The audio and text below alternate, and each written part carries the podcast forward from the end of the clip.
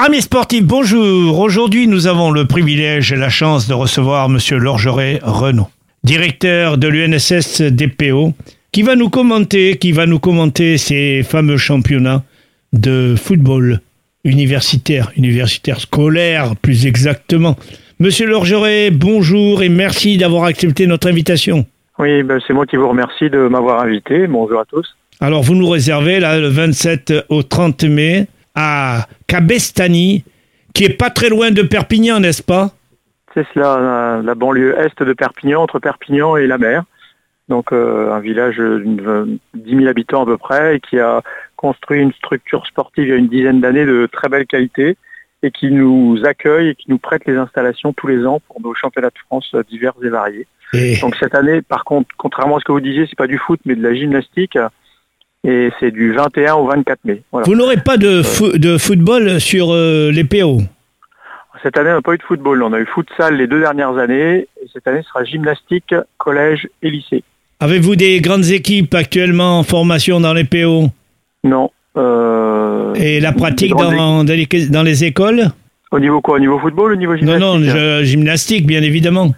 Au niveau gymnastique, les équipes se préparent. Hein. donc on est en phase de de, qualification. Donc on a euh, une petite dizaine d'équipes dans notre département et les qualifications auront lieu euh, le, au niveau départemental le 20 mars et au niveau académique début avril pour que les, champions d'académie puissent venir participer donc au championnat de France à Cabestany à partir du 21 mai. C'est un avant-goût parce que de quelques euh, encablures, on aura les JO.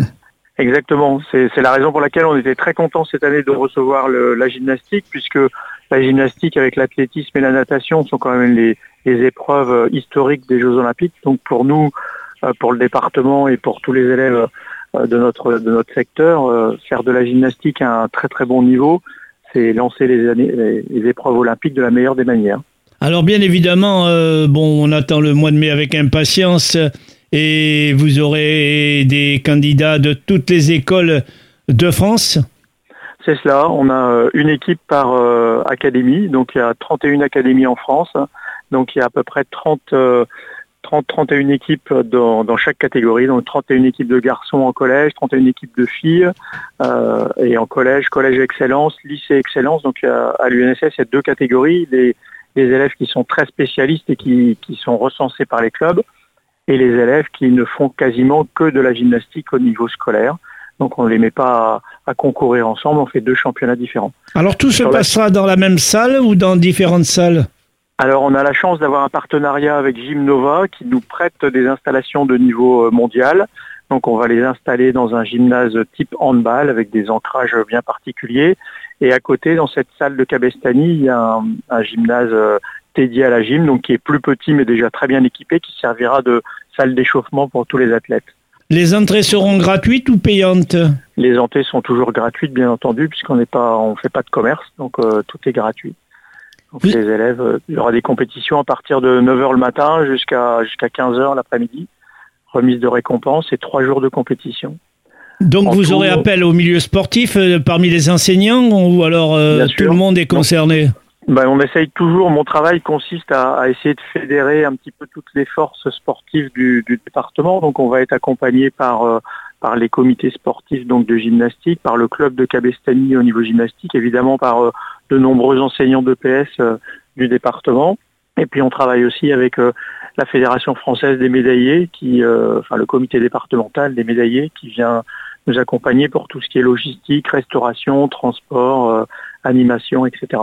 Alors vous aurez des candidats de la région, de l'Hérault, du Gard euh, Bien sûr, bien sûr, bien sûr, bien sûr. Alors, on attend de savoir qui sera qualifié, mais on aura euh, dans chaque catégorie, collège, lycée, excellence, etc., ou établissement, on aura des représentants de la région. Mais je ne sais pas encore si ce sera des représentants de l'Hérault, de l'Aude ou du Gard. Hein. Donc euh, ça veut dire que dès maintenant, vous allez faire des épreuves de qualification Exactement, c'est ce que je disais tout à l'heure. Épreuve départementale au mois de mars, épreuve euh, régionale au mois d'avril et la finalité nationale donc au mois de mai. Mais c'est un honneur que vous a accordé euh, l'UNSS nationale.